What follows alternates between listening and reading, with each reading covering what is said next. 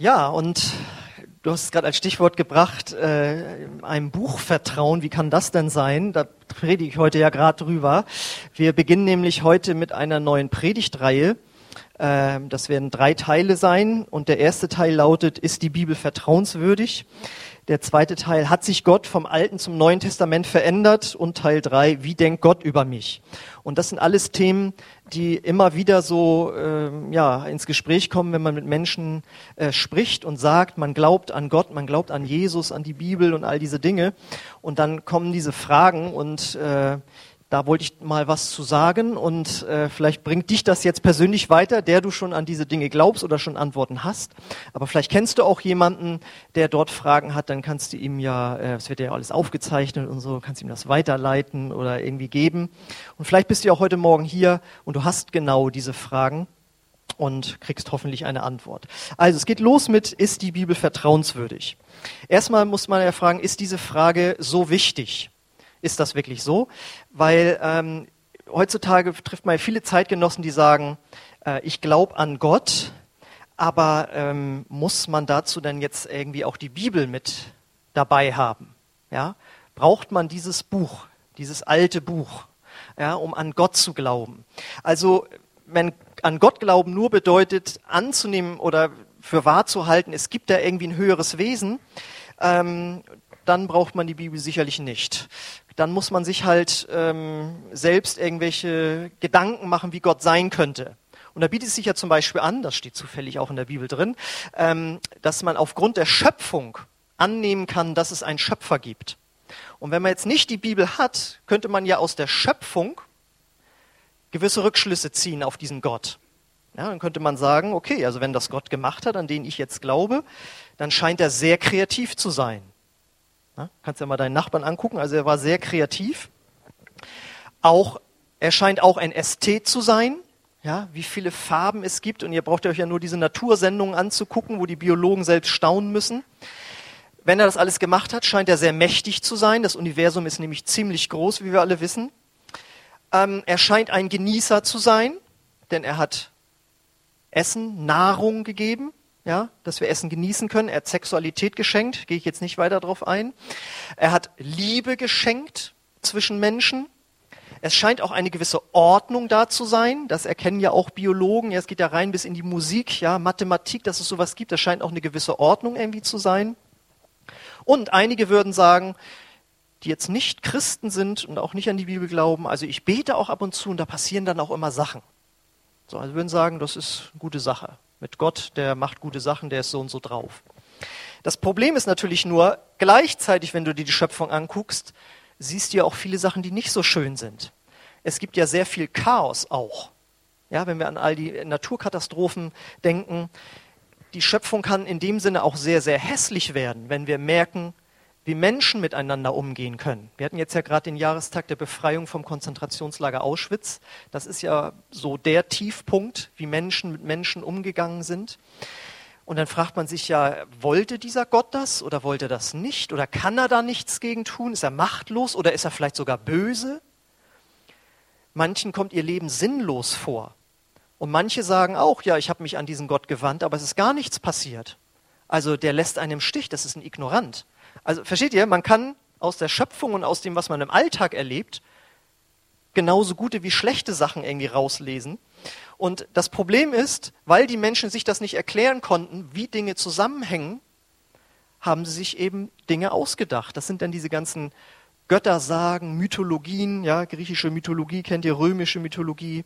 Daraus sind die ganzen Religionen entstanden. Ja, warum ist es so, wie es ist? Wie ist dieser Gott? Dann mehr so in unserer Zeit, in unseren Kreisen wissenschaftliche Theorien, warum sich Dinge so verhalten.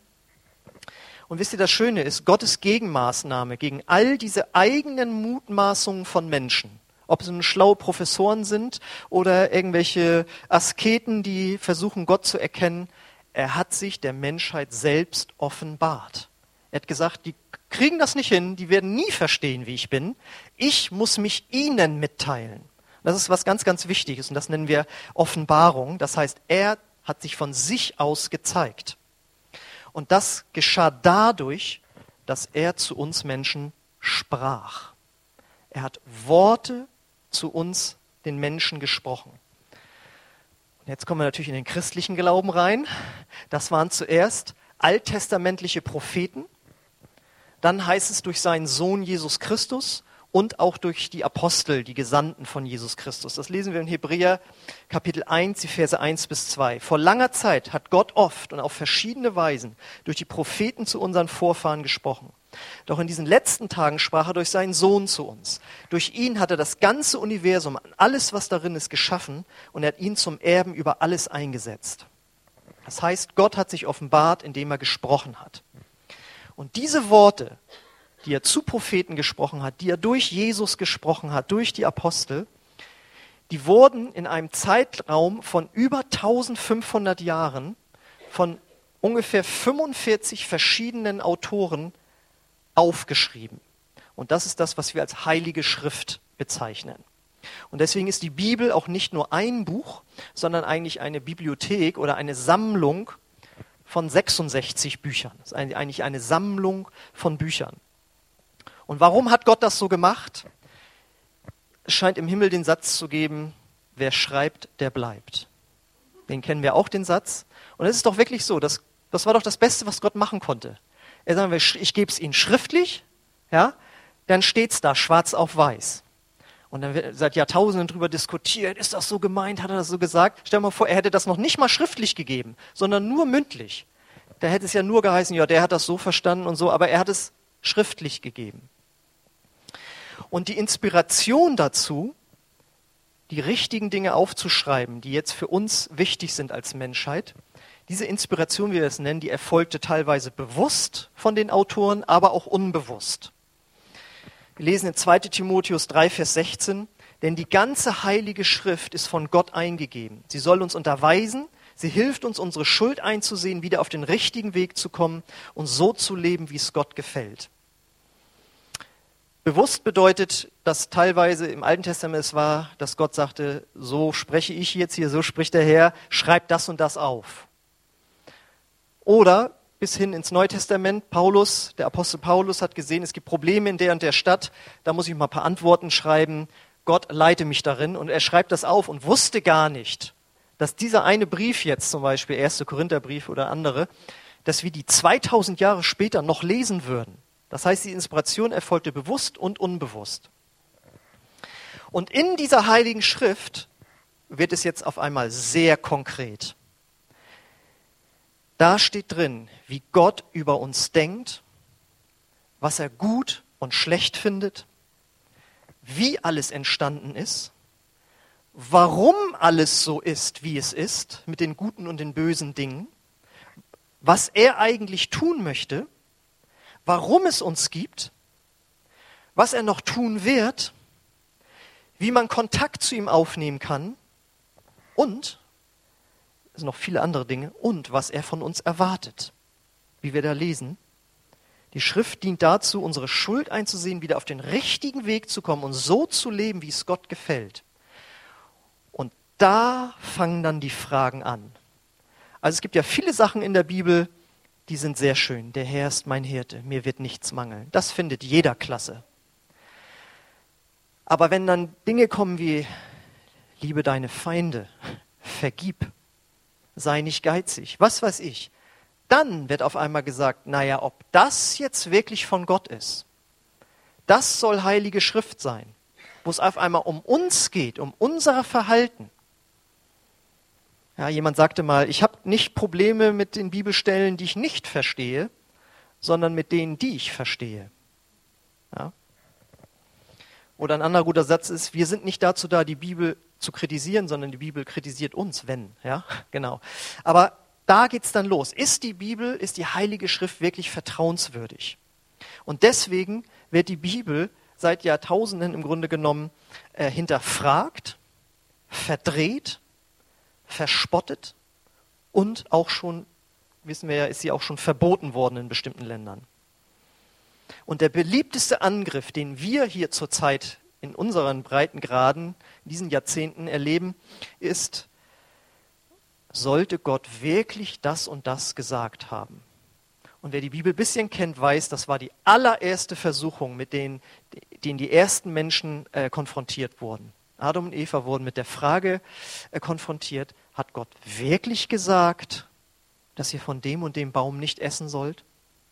Und an dieser Versuchung hat sich nichts geändert. Jetzt Jahrtausende später lehren Menschen auf äh, Universitäten, sollte Gott das wirklich gesagt haben? Nein, das hat er nicht gesagt. Ja? Äh, und das, darüber muss uns im Klaren sein. An dieser äh, Anfechtung, wie wir es auch nennen können, hat sich nichts geändert. Und das Problem ist aber, mit der Sichtweise auf die Bibel steht und fällt der christliche Glaube. Und deswegen ist eine Anfechtung, die auch mir manchmal so entgegengebracht wird, so, ja, willst du damit sagen, jetzt du glaubst an die Bibel, so wie du an Gott glaubst? Dann glaubst du ja an einen Papiergott. Ja? Dann haben wir Gott, den unsichtbaren Gott, der wirkt und der spricht und alles macht. Und dann haben wir dieses Buch. Willst du sagen, dass du so daran glaubst, wie du an Gott glaubst? Dann habt ihr einen zweiten Gott noch, den papierenden Gott. Und da dachte ich mir, das kann ich mal vielleicht folgendermaßen illustrieren. Hier auf meinem schönen Tablet gibt es eine schöne App. Also Mikrofon, da habe ich mal was für euch aufgenommen. Mein Name ist Axel Dohle und ich wohne in Lilienthal. Hört nicht mehr auf. Mein Name ist Axel Dohle. Bin ich das da? Bin ich das da? Ich bin ja hier jetzt, ne? Bin ich das da? Ich meine, das ist doch, das ist doch nur ein Tablet. Ja, aber irgendwie bin ich es doch, ne? Das sind nämlich meine Worte. Du kannst die Worte einer Person nicht von der Person trennen. Ja, ist gut jetzt. Haben wir jetzt. Ja? Und man könnte sagen, ja, das ist ja jetzt hier eigentlich nur ein Tablet. Deswegen also ich will es nicht runterschmeißen, aber manche vergöttern tatsächlich ein Buch. Ja, denn ich meine, in Amerika sagt ein Pastor, die Bibel muss immer oben liegen. Also auf seinem Schreibtisch ganz viele Bücher, aber die Bibel muss immer oben liegen. Ja, oder wenn du die Bibel fallen lassen würdest, das geht ja gar nicht und so. Aber das ist eigentlich nur ein Buch. Genauso wie das hier nur ein Tablet ist. Aber in diesem Moment enthält es meine Worte. Und die Bibel enthält eben Gottes Wort. Also nicht, dass wir das da suchen müssen, sondern die Bibel ist Gottes Wort, aber es ist in diesem Buch eben drin. Und es muss auch lebendig gemacht werden. Und in dem Sinne, ja, ich glaube an Gott und auch an seine Worte. Jesus wird ja sogar als das Wort Gottes bezeichnet. Und Gott hat sich entschieden, Teile von diesem Wort, er sagt natürlich noch viel, viel mehr Sachen. Er sagt ja auch, spricht ja auch in dein Herz hinein, spricht ja auch Worte rein und sagt, die Person solltest du lieber nicht heiraten. Da solltest du lieber nicht hinziehen oder was weiß ich. Aber ein Teil dieser großen Worte, die Gott spricht und gesprochen hat, die hat er gesagt, die möchte ich verschriftlicht haben und ihr könnt nicht mich und meine Worte voneinander trennen. Also das mal so als kleines Gleichnis, falls du mal damit konfrontiert wirst, dass man dir, wie wird man denn verspottet, als simpli, simpler Biblizist oder so. Damit meine ich ja nicht, dass man die Bibel nicht auslegen muss oder so oder historische Hintergründe können sollte, ganz klar. Aber grundsätzlich ist das Gottes verschriftliches Wort und wir müssen gucken, wie wir es für uns anwenden können. Okay, was spricht denn jetzt für die Vertrauenswürdigkeit der Bibel, der Heiligen Schrift? Das ist für mich erstmal ihre Entstehung. Ähm, die Bibel wurde nicht willkürlich zusammengestellt. Wirst du vielleicht auch mal gesagt, ja, da haben sich da die, die ersten Katholiken da an so einem Konzil zusammengesetzt und haben sie es nach ihren Machtbedürfnissen, haben sie die Bibel zusammengestellt, um die Menschen zu knechten. Und all solche Sachen werden dann gesagt. Aber das ist nicht der Fall. Als gesagt wurde, das und das ist jetzt die Bibel, wurde lediglich festgestellt, das ist bereits in den ganzen Gemeinden im Mittelmeerraum, werden diese Bücher als heilig, diese einzelnen Briefe und Bücher als heilige Schrift anerkannt. Wir stellen jetzt nur noch fest, was bereits seit Jahrzehnten in den Gemeinden gelesen wird. Versteht ihr? Das war, Gott hatte das schon bereitet. In den Gemeinden wurde der Römerbrief gelesen. Und da wurde gesagt, Mensch, wenn wir den lesen, da kommt so eine Kraft rüber. Das hat so eine verändernde Kraft. Ja, da gab es so verschiedene Kriterien. Ja, und dann haben, auf einem Konzil wurde dann lediglich gesagt, pass auf, wir grenzen das jetzt mal ab, weil es gab mittlerweile schon andere Ehrlehrer, die gesagt haben, das gehört nichts, das ist nicht heilige Schrift, das ist heilige Schrift. Und sie haben sich hingesetzt und haben gebetet und Gott gesagt, zu Gott gesagt, lass uns, da wollen wir jetzt einen Deckel drauf tun, das ist jetzt die Heilige Schrift, aber nicht, weil wir das meinen, sondern weil sich diese Schriften durchgesetzt haben in all den Gemeinden. Das ist eigentlich ein guter Begriff. Manche Briefe haben sich durchgesetzt. Paulus hat ja noch viel an, auch andere Briefe geschrieben. Die hatten aber offensichtlich von Gott her nicht die Salbung und nicht die Bestimmung, in diesen sogenannten Kanon aufgenommen werden. So nennt man das, als die äh, einzelnen Bücher zusammengestellt wurden, der sogenannte Kanon. Sie haben nur festgestellt, das wurde bereits in den Gemeinden gelesen. Und die Entstehung beinhaltet natürlich auch, dass man dieses Kriterium hatte, was ist inspiriert und was ist nicht inspiriert. Und ob die Bibel inspiriert ist oder nicht, das kann ich dir nicht beweisen. Das muss sich dir selbst erschließen. Und dass die Bibel inspiriert ist, kann sich dir erschließen, wenn du sie mit einem offenen Herzen liest. Und ich weiß nur, dass ich früher auch diese Sicht hatte, an ein Buch zu glauben, wo Dinge drinstehen, die jetzt wissenschaftlich scheinbar total überholt sind. Das kann man doch nicht machen. Aber dann habe ich die Bibel gelesen und die Worte haben mich angefangen so zu faszinieren. Also ich bin nicht Christ geworden, weil ich in einem Gottesdienst war wie diesem und die Leute so nett waren und, und mir die Musik gefallen hat oder mir die Predigt gefallen hat oder, sondern nur, weil ich die Worte der Bibel gelesen habe, besonders die Worte von Jesus. Die haben mich so berührt und haben tatsächlich das bewirkt, was dort im Timotheusbrief steht. Ich habe auf einmal gemerkt, okay, wenn es Gott gibt, dann habe ich ja auch schon Dinge getan, die nicht in Ordnung waren und sind vor ihm. Und das hat nur die Heilige Schrift bewirkt. Das heißt, wenn man mich fragt, glaubst du, dass die Bibel inspiriert ist? Sage ich ja. Das kann ich dir nicht beweisen. Aber in meinem Herzen hat sich Gott dadurch gezeigt. Und er hat mir sogar Glaube ins Herz gelegt. Römer 10, 17 heißt es also, ist der Glaube aus der Verkündigung, die Verkündigung aber durch das Wort Christi. Ja, also Predigten, absolut super dazuzuhören. Gott will dir dadurch Glauben geben. Ich bin wieder sehr gestärkt worden im Glauben auf dieser Konferenz. Aber du kannst noch dichter an Gott rangehen, indem du selbst die Bibel liest, aus der andere ihre Predigten rausziehen. Und du kannst dir deine eigene Predigt schenken lassen von Gott, indem Gott selbst zu dir spricht. Und das erzeugt Glaube. Und ich habe vorher wirklich überhaupt nicht an Gott geglaubt. Nicht mal überhaupt an eine Existenz irgendeines Gottes.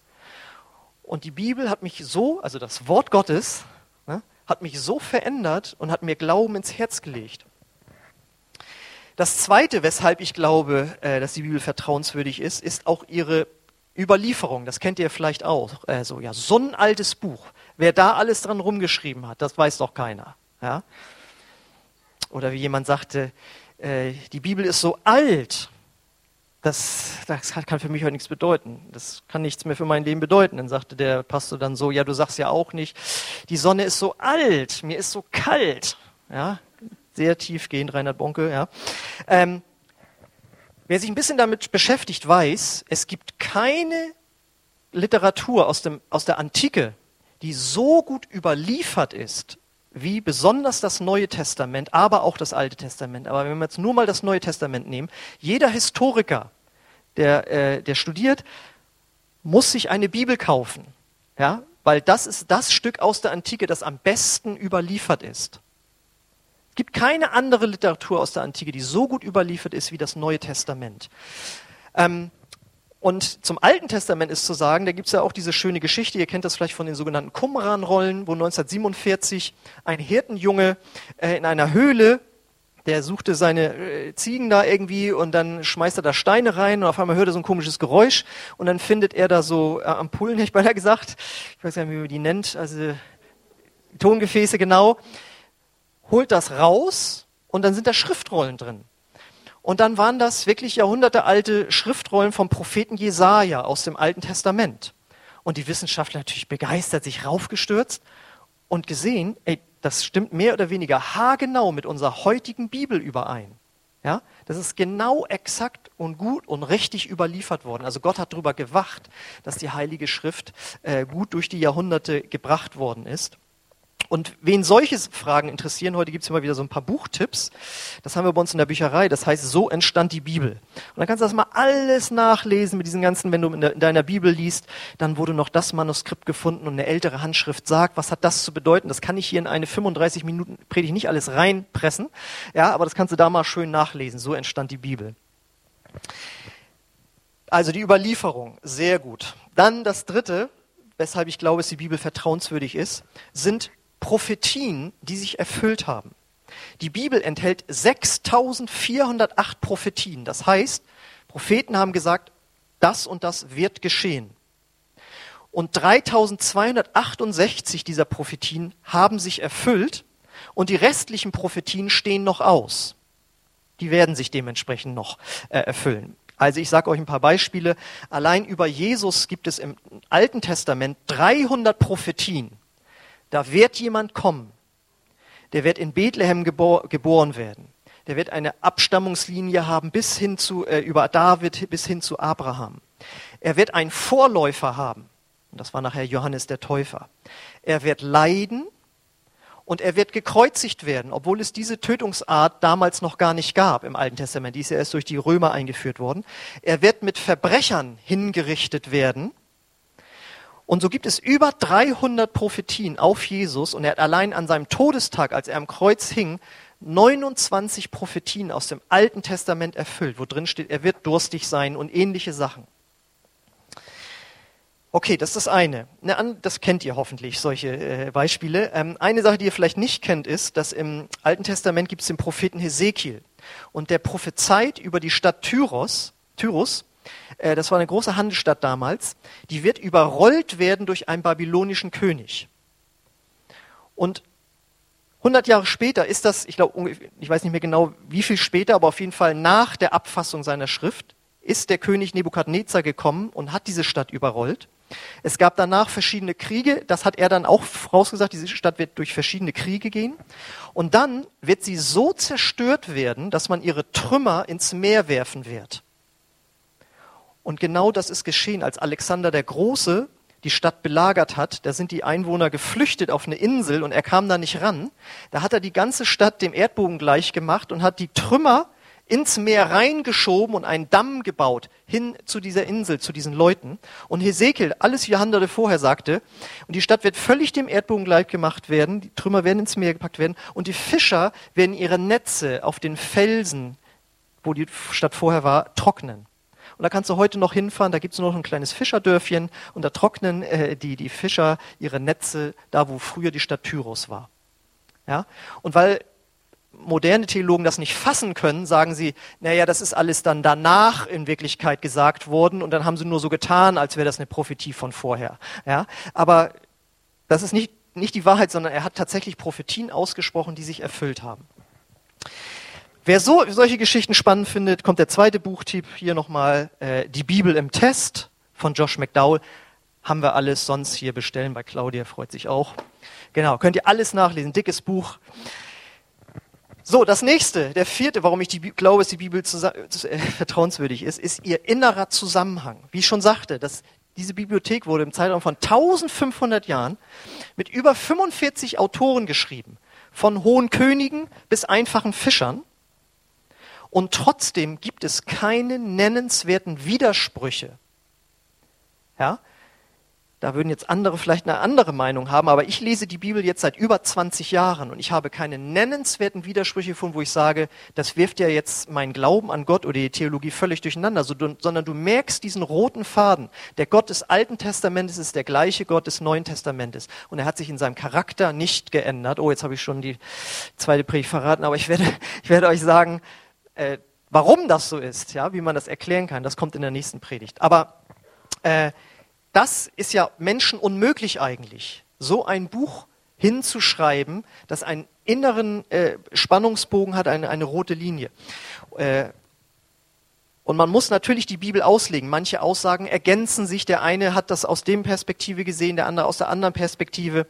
Könnt ihr auch alles nachlesen. Ich fand es nur sehr interessant, dass ein Moslem sich mal hingesetzt hat und äh, die Bibel widerlegen wollte. Und dann hat er äh, aufgestellt 101 Widersprüche in der Bibel. Und das habe ich mir dann mal durchgelesen. Und ja, ja, da steht, da sind 40 Leute und im anderen Buch sind 50 Leute. So ein Unterschied und so, ja.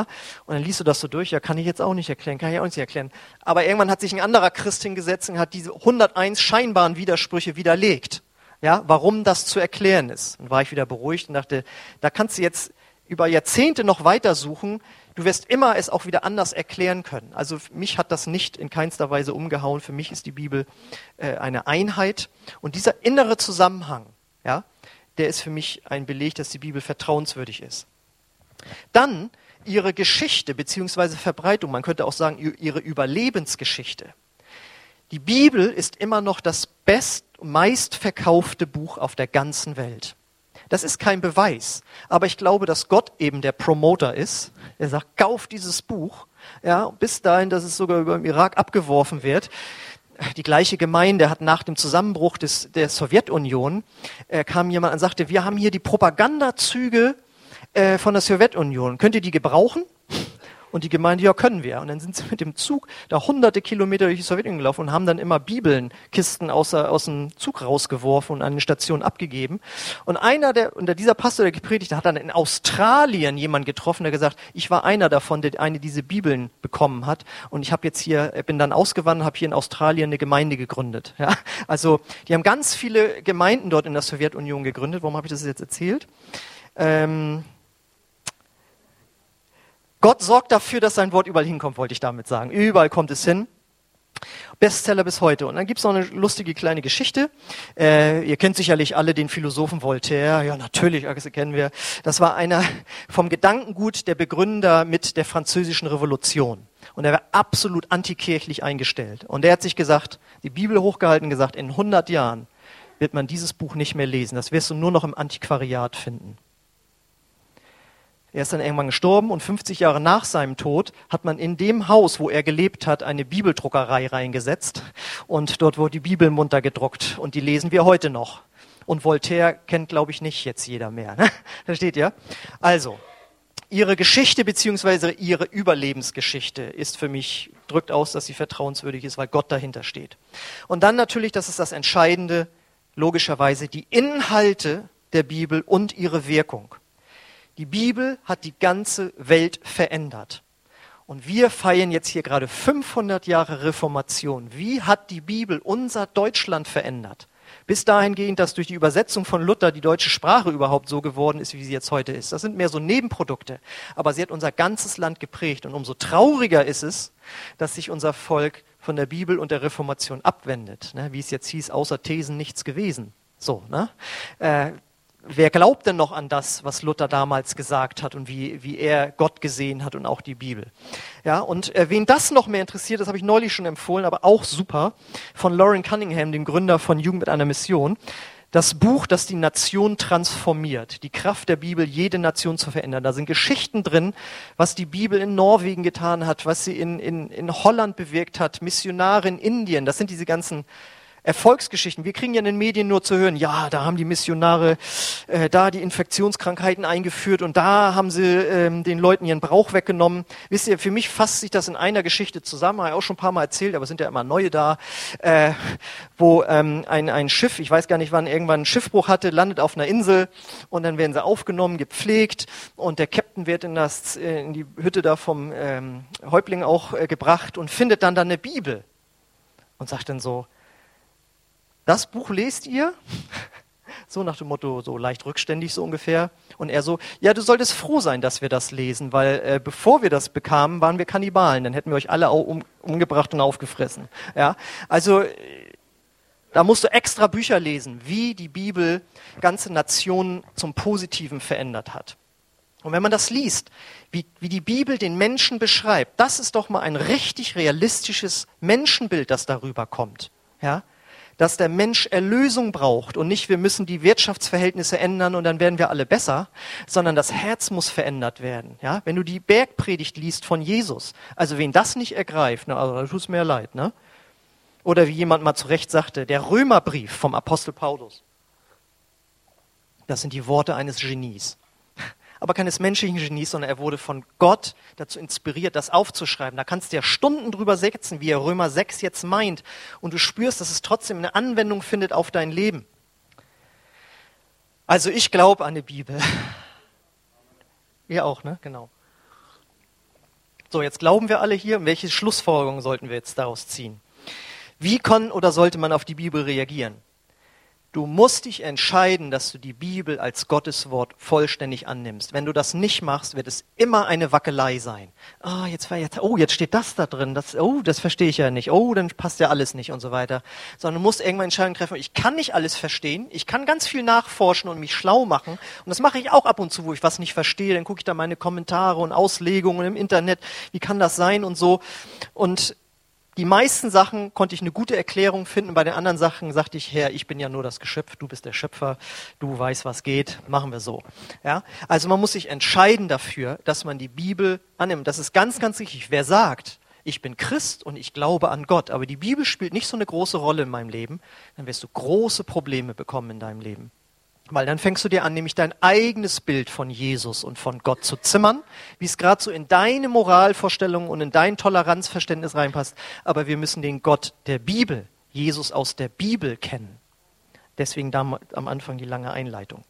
So, und dann auch noch, um das nochmal weiter hier klar zu machen, ich empfehle euch sehr, das Bibel- oder Schriftverständnis von Jesus Christus zu übernehmen habe ich als Beispiel mal genannt, Matthäus 12, 36. Da sagt Jesus, David selbst hat durch den Heiligen Geist gesagt, in Klammern in Psalm 110, Vers 1, der Herr sprach zu meinem Herrn, setz dich zu meiner Rechten, bis ich deine Feinde unter deine Füße lege.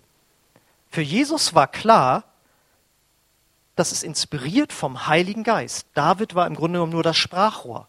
Der hat sich nicht hingesetzt und gesagt so, ja gut, da wissen wir ja alle, das hat David gar nicht geschrieben. Ne? Oder wie heute gesagt wird, ja, wir haben das, wir haben die, ähm, das untersucht, wie oft Paulus die und die Vokabel da benutzt und so weiter. Das kann gar nicht der vom anderen Brief sein, den hat jemand anders geschrieben und so weiter. Vergiss das alles, vergiss das alles.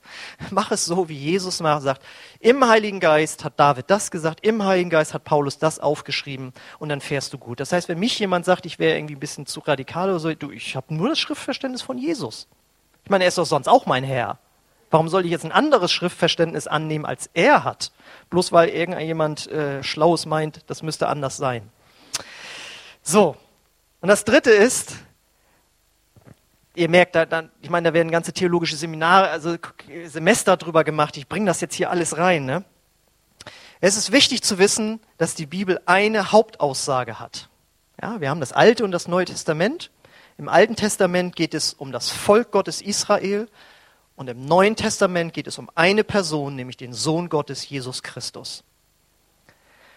Und die ganze, und die ganze Vorbereitung des Alten Testaments geht eigentlich nur dahin, dass dieser Jesus aus diesem Volk kommt und sein Leben als Erlösung gibt. Dein ganzes Bibellesen sollte hauptsächlich darum gehen, in dieser Schrift Jesus Christus zu finden. Jesus sagt in Johannes 5:39, ihr forscht in der Schrift, weil ihr glaubt, dass sie euch das ewige Leben kann, geben kann. Doch die Schrift verweist auf mich, sagt er zu den Pharisäern. Und da spricht er vom Alten Testament, da sagt er, die verweist, das verweist auf mich. Und im Neuen Testament geht es sowieso nur noch um Jesus. Ja? Das, die ganze Bibel dreht sich um Jesus Christus. Den sollen wir da drin finden. Und das Gute ist jetzt, wenn wir das tun, wenn wir über Jesus die Heilige Schrift so annehmen und sie so lesen und beten zu Jesus oder zu seinem Heiligen Geist, das ist ja das Schöne, das einzige Buch, das schon so alt ist, wo man immer noch mit dem Autoren reden kann. Wie meinst du das? Erklär mir das. Dann wirst du merken, und das war ja die Ausgangsfrage, die Bibel liefert zuverlässig, zuverlässig sehr gute Resultate. Denn sein Wort ist die Wahrheit und absolut vertrauenswürdig. Psalm 119, 160. Die Summe deines Wortes ist Wahrheit. Deswegen lesen wir die ganze Bibel, nicht nur unsere Lieblingsschriftstellen, sondern die ganze Bibel und gucken, wo dort Jesus Christus zu uns spricht. Und ich kann für mich nur bezeugen, in der Bibel steht, äh, man kann beten und wenn wir glauben und Gottes Bedingungen erfüllen, dann will er unsere Gebete erhören. Manche sind nicht bereit, Gottes Bedingungen zu erfüllen und sie sagen sich dann, Gott ist nicht vertrauenswürdig. Aber das stimmt nicht. Gott ist vertrauenswürdig. Ja, und Gott beschreibt dort, du kannst den Heiligen Geist empfangen, du kannst in einer anderen Sprache sprechen, du kannst körperliche Heilung erleben, ja, andere Gebetserhörungen und Wir wollen immer mehr dahin kommen, dass wir Gottes Bedingungen erfüllen, dass wir zuverlässig seine ähm, ja, Versprechen in unserem Leben erleben. Und das Wichtigste, was Gott verspricht, ist, dass er sagt, jeder, der den Namen des Herrn anruft, wird errettet werden. Und zwar nicht Herr Schmidt, sondern Jesus Christus der Herr. Das heißt, wenn du sagst, ich, auch ich erkenne, dass die Schrift sagt, äh, dass mein Leben veränderungswürdig ist, auch ich habe Dinge getan, die falsch sind und ich, auch ich brauche Erlösung in Ewigkeit. Wenn du dahin kommst und dich dann an Gott wendest und sagst, Gott, vergib mir meine Schuld. Ich glaube, dass Jesus für meine Sünden am Kreuz gestorben ist. Komm du in mein Herz, werde du mein Herr, dann wird das passieren. Egal, was du gemacht hast in deinem Leben, du kannst dich darauf verlassen, die Schrift ist vertrauenswürdig. Und das ist das Allerwichtigste. Wenn wir die Bibel lesen, und ich habe neulich ein Buch geschenkt bekommen von einem Professor, der hat einen eigenen Wikipedia-Eintrag. Da habe ich danach echt gestaunt. Der hat mir sein Buch, also er hat viele Bücher geschrieben. Und wir waren zusammen auf einer Silvesterfeier. Und dann hat er mir das geschenkt, habe ich nachgeguckt, daher kostet 40 Euro das Buch. Danke. So, und dann da geguckt und dann so quer gelesen und so. Und dachte das ist so schade. Hier schreibt jemand, der Jesus Christus nicht persönlich kennengelernt hat. Der aber ganz, ganz viel weiß über Kirchengeschichte und alle möglichen Dinge, ja. Das heißt, wenn am Ende deines Bibellesens nicht rauskommt, dass du sagst, ich will Jesus Christus nachfolgen, ja, und er soll mein Herr sein, dann bist du an der wichtigsten Aussage der Bibel vorbeigegangen. Und das wäre traurig. Die Bibel hat schon vielen Nationen Gutes getan, auch wenn sie sich nur ein bisschen an die Bibel gehalten haben. Aber das Entscheidende ist, dass wir zum rettenden Glauben an Jesus kommen. Und die Frage ist, glaubst du das? Siehst du die Bibel so? Vertraust du Gottes Wort? Siehst du die Bibel als Gottes Wort? Wenn nicht, dann frag dich, warum das so ist. Hast du vielleicht Dinge erlebt? Hast du Dinge gebetet, die sind nicht in Erfüllung gegangen und jetzt hältst du die, die Worte Gottes nicht mehr vertrauens, für vertrauenswürdig. Ich sag dir, das ist kein guter Weg, den du da gehst. Sondern entscheide dich, umzukehren, zu sagen, Gott, ich vertraue dir wieder neu. Zeig mir, wo der Haken war.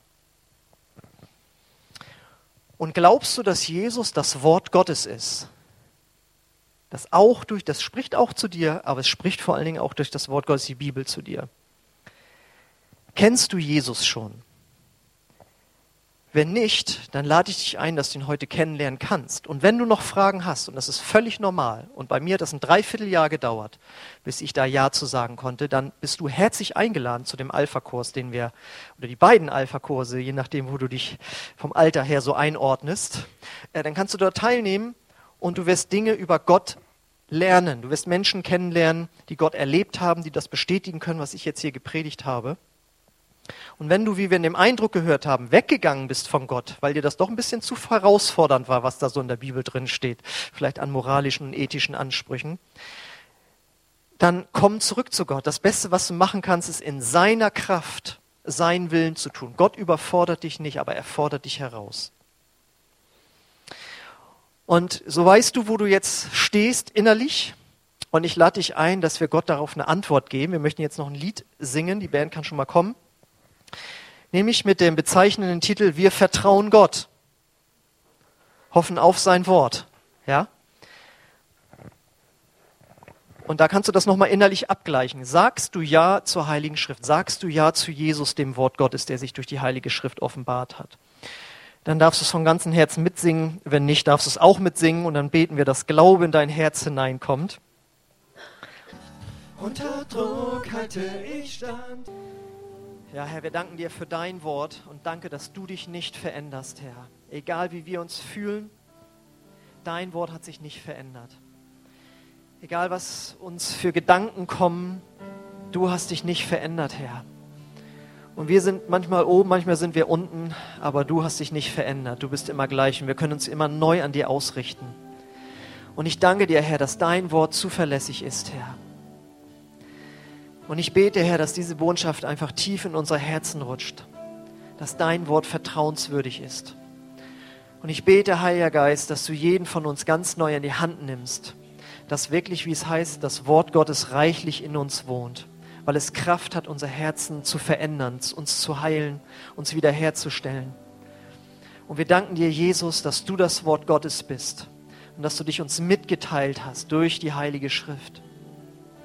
Und dass du auch heute noch lebendige Worte durch die Heilige Schrift in unser Herz sprichst und durch deinen Heiligen Geist, und dass wir es prüfen dürfen an deinem Wort, das sich nicht verändert hat. Wir danken dir, dass du uns die Bibel gegeben hast, Herr. Und wir wollen nicht ein Buch, sondern die Worte darin in Ehren halten, Herr. Und ich bete, Herr, dass jeder hier eine Entscheidung trifft, ganz neu dir zu vertrauen. Und das bedeutet auch, deiner heiligen Schrift zu vertrauen. Ich preise dich darüber, Herr. Und ich komme an, wo Dinge sich verhärtet haben, deinem Wort zu vertrauen, deinem Wort zu glauben. Ich bete, dass du das jetzt weich machst, Heiliger Geist. Und dass heute Morgen neue Entscheidungen gefällt werden, deinem Wort vorbehaltlos zu vertrauen. Ja, wenn du willst, kannst du deine Hände öffnen als äußeres Zeichen, innerlich neu zu empfangen und zu sagen, Gott, ich vertraue dir und deinem Wort. Kula bela kushendrak beli, kila bandolela kestrak belikti, kula bandolelikta, kuli bendruik beli.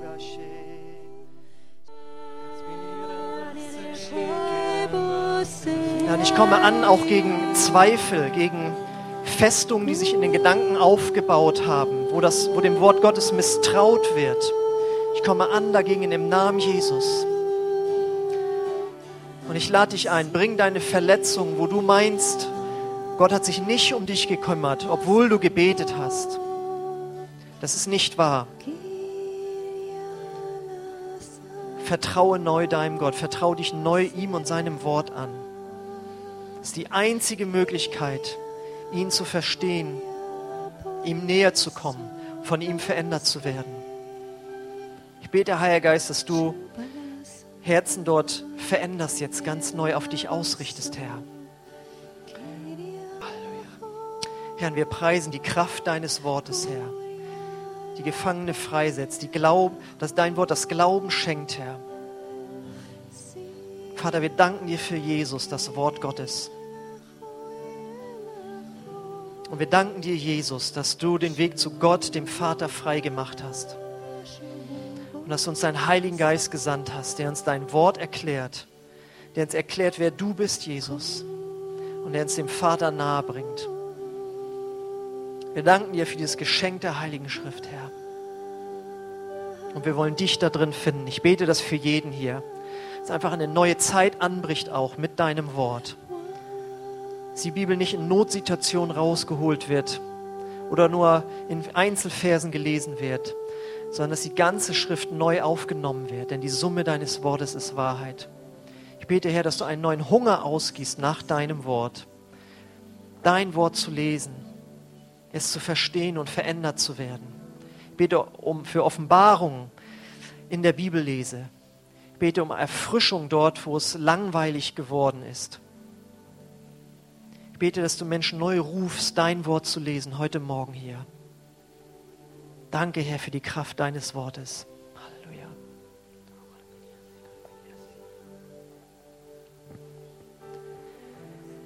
Und ich möchte uns einladen, dass wir Gott jetzt einfach im Gebet eine Antwort geben. Und ich bete das Satz für Satz vor. Und wenn du heute hier bist und sagst, ich möchte diesem Jesus nachfolgen, ich will nicht nur glauben, dass es ihn gibt, sondern ich will ihn zu meinem Herrn machen, dann sprich dieses Gebet auch mit. Ich werde das damit einbauen, dass du Jesus als deinen Herrn annehmen kannst. Aber sprich es nur mit, wenn es eine Herzensentscheidung ist. Ich will Christ werden, ich will diesem Jesus nachfolgen. Und alle anderen lade ich ein, ja, wenn du es möchtest, Gott eine Antwort zu geben bezüglich seines Wortes. Ich bete das Satz für Satz vor und wenn das ein Gebet nach deinem Herzen ist, dann lade ich dich ein, es laut mitzubeten. Vater, ich danke dir für dein Wort. Und Jesus, du bist das Wort Gottes. Ich danke dir für die heilige Schrift. Ich nehme sie als dein Wort an. Und ich will darin Jesus finden, meinen Erlöser. Jesus, vergib mir meine Schuld. Komm du in mein Herz. Ich will dir nachfolgen. Amen. Amen. Wenn du dieses Gebet in der Weise das erste Mal gesprochen hast, dass du gesagt hast, ich will Christ sein, ich will Jesus nachfolgen, dann lade ich dich ein, dass du nach dem Gottesdienst einfach zu mir hier nach vorne kommst. Ich bin hier in der ersten Reihe und dann möchte ich dir einfach weitere Schritte erklären, die du als neuer Christ gehen kannst. Alle anderen, ich hoffe, Ihr seid jetzt schon gesegnet worden, aber wenn du noch mehr Segen möchtest, haben wir hier noch Beter für dich. Wenn du krank bist oder irgendeine Not in deinem Leben, die stellen sich hier für dich auf und die möchten gerne mit dir beten, die möchten dich gerne segnen. Ansonsten möchte ich den Segen Gottes über euch sprechen und dann lade ich euch ein, dass ihr unten noch da bleiben könnt, um Gemeinschaft miteinander zu haben. Vater, wir danken dir für diese Zeit, wir danken dir für diesen Gottesdienst und ich danke dir für den Segen, den du ausgegossen hast, Herr, dass wir dir begegnen durften, Herr. Und ich bete, dass du es in unseren Herzen bewahrst, dass es uns nicht wieder geraubt wird. Und der Friede Gottes, der, ist höher, der höher ist als alle Vernunft, der bewahre eure Herzen in Christus Jesus, unserem Herrn. Amen. Amen. Kommt nach vorne, wenn ihr Gebet oder Gespräch möchtet, ansonsten sehen wir uns gleich noch unten.